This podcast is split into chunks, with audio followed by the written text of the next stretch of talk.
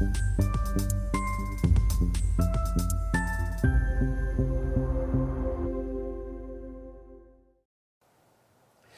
Bonjour, bienvenue sur Esther TV dans notre émission Idées de placement où les spécialistes de la finance, de la gestion de patrimoine euh, viennent nous partager euh, euh, leurs convictions, leurs idées de, placement. Aujourd'hui, c'est Pierrick Corbel, le, fondateur, président fondateur, cofondateur de Ven Capital que nous recevons. Pierrick, bonjour. Bonjour Stéphane. Eh bien, commençons, si vous voulez bien, par la présentation de la maison que vous avez créée.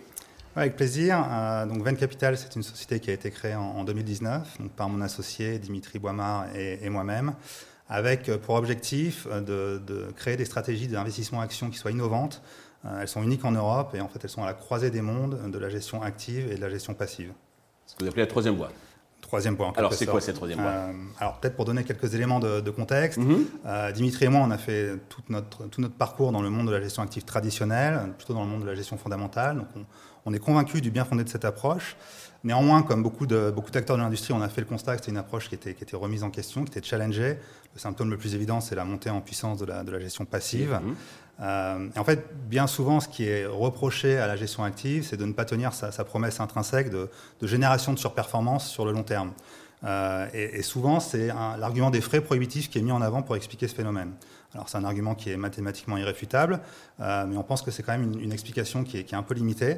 Euh, chez Venn, on est convaincu qu'il y a d'autres facteurs qui viennent expliquer euh, le manque de génération d'alpha, ou en tout cas la cyclicité de l'alpha sur le long terme, et ces facteurs étant liés à la présence naturelle de biais au sein d'une gestion active. Alors, Juste deux mots pour ceux qui ne seraient pas trop fait des marchés. En deux mots, donc la gestion passive alpha par rapport à la gestion active Alors, euh, la gestion active, c'est un peu la, gestion de portefeuille historique où un gérant va essayer euh, de créer de la performance en sélectionnant des titres, en validant des idées, et donc euh, en essayant de faire mieux que le, que le marché finalement.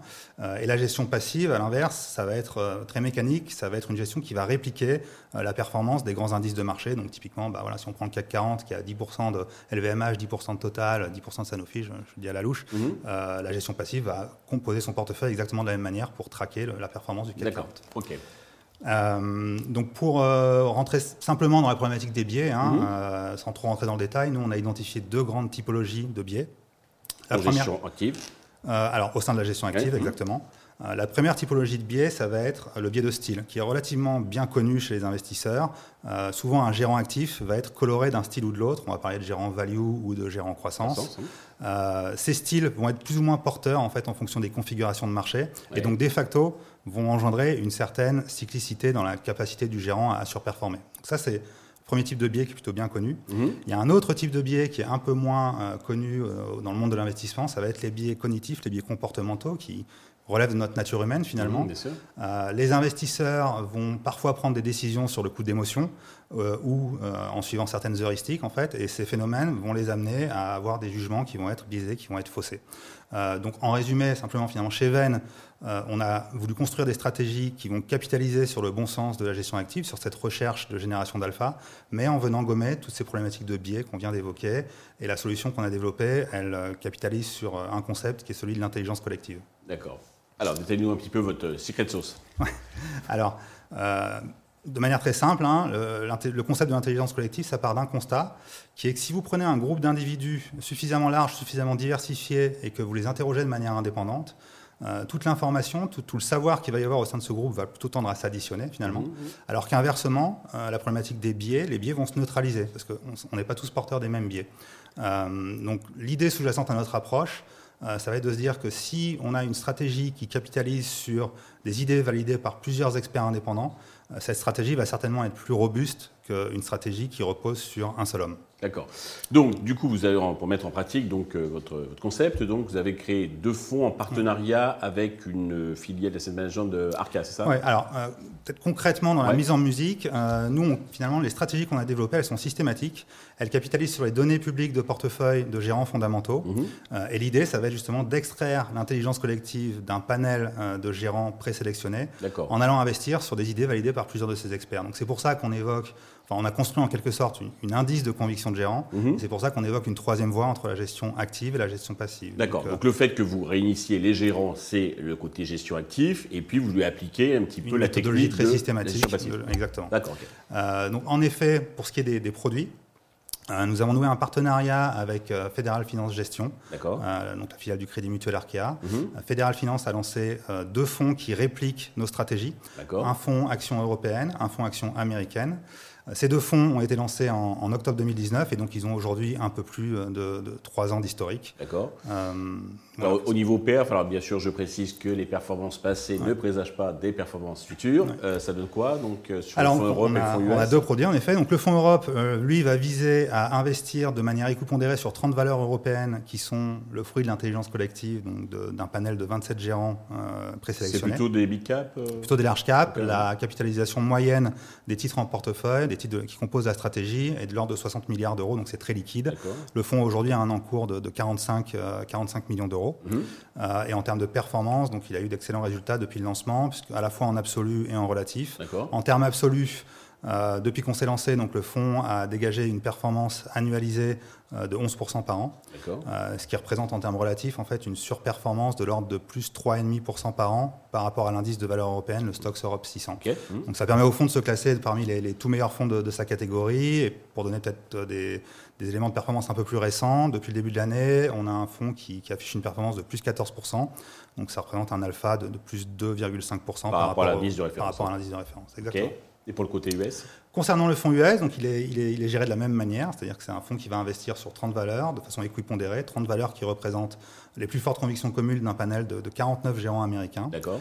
Euh, Aujourd'hui, le fonds fait 35 millions d'euros. Euh, les titres sous-jacents sont très liquides aussi, puisque c'est des capitalisations médianes de l'ordre de 100 milliards de dollars. Mhm. En termes de performance, on a également des performances absolues qui ont été très bonnes, puisque le fonds a dégagé une perte de, 8% par an depuis le lancement. 2019 euh, aussi, hein, c'est ça depuis lancement, exactement, même, même moment, octobre 2019. Euh, par contre, on a un léger retard par rapport à l'indice américain pour une raison assez précise, le S&P 500. Euh, cet indice, depuis qu'on s'est lancé, il a été tracté par quelques gros mastodontes de la cote, euh, par exemple Apple ou Microsoft, pour ne pas les citer. On détient ces titres, mais on est mécaniquement sous-pondéré sur ces dossiers, puisqu'on est sur 30 titres équipondérés, donc ça nous coûte un peu en relatif. depuis le début de l'année, le fonds AIS, Smart Alpha US, fait une, performance d'un peu plus de 8%. donc il est en, en ligne, voire légèrement supérieur à ce que délivre le, S&P depuis le début de l'année. Très bien. D'une manière plus générale, comment voyez-vous euh, l'organisation des marchés euh, pour les prochains mois? Oui, alors euh, peut-être en, préambule un petit, un petit avertissement. Donc chez Venn, on, fait la promotion exclusivement de, de stratégies qui sont 100% actions. Donc, par définition, une classe d'actifs qui est, qui est risquée. Euh, en tout cas, il faut avoir un, horizon d'investissement long. On partage euh, votre avis à 100%. on est d'accord. Donc, et, euh, c'est vrai qu'on a peu tendance à se prononcer sur les développements de, court terme pour cette raison. bon, néanmoins, pour pas voter complètement en touche, il y a, quelques éléments dans le marché aujourd'hui qu'on peut se permettre de commenter. Nous, on trouve qu'il y, a des choses assez qui, qui interpellent aujourd'hui dans le marché.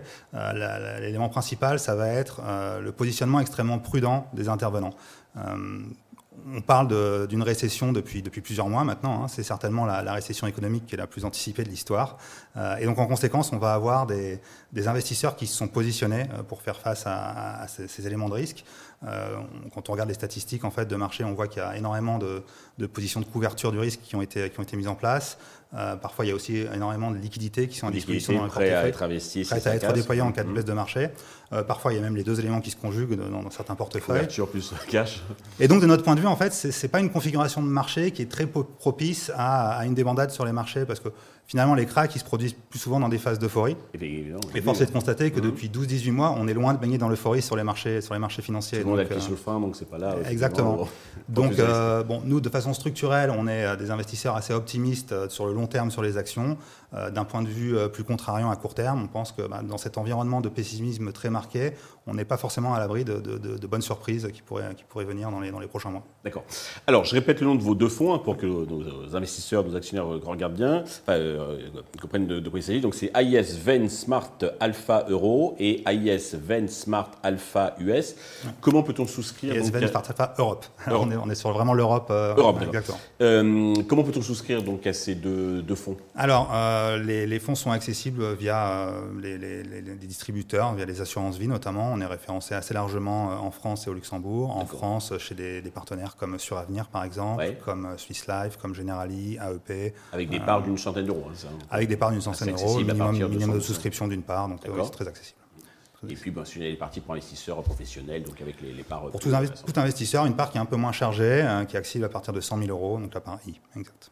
Enfin, Pierrick, merci pour toutes ces précisions et de nous avoir partagé votre connaissance, votre expertise. Merci à tous de nous avoir suivis. Je vous donne rendez-vous très vite sur Investor TV avec de nouvelles idées de placement.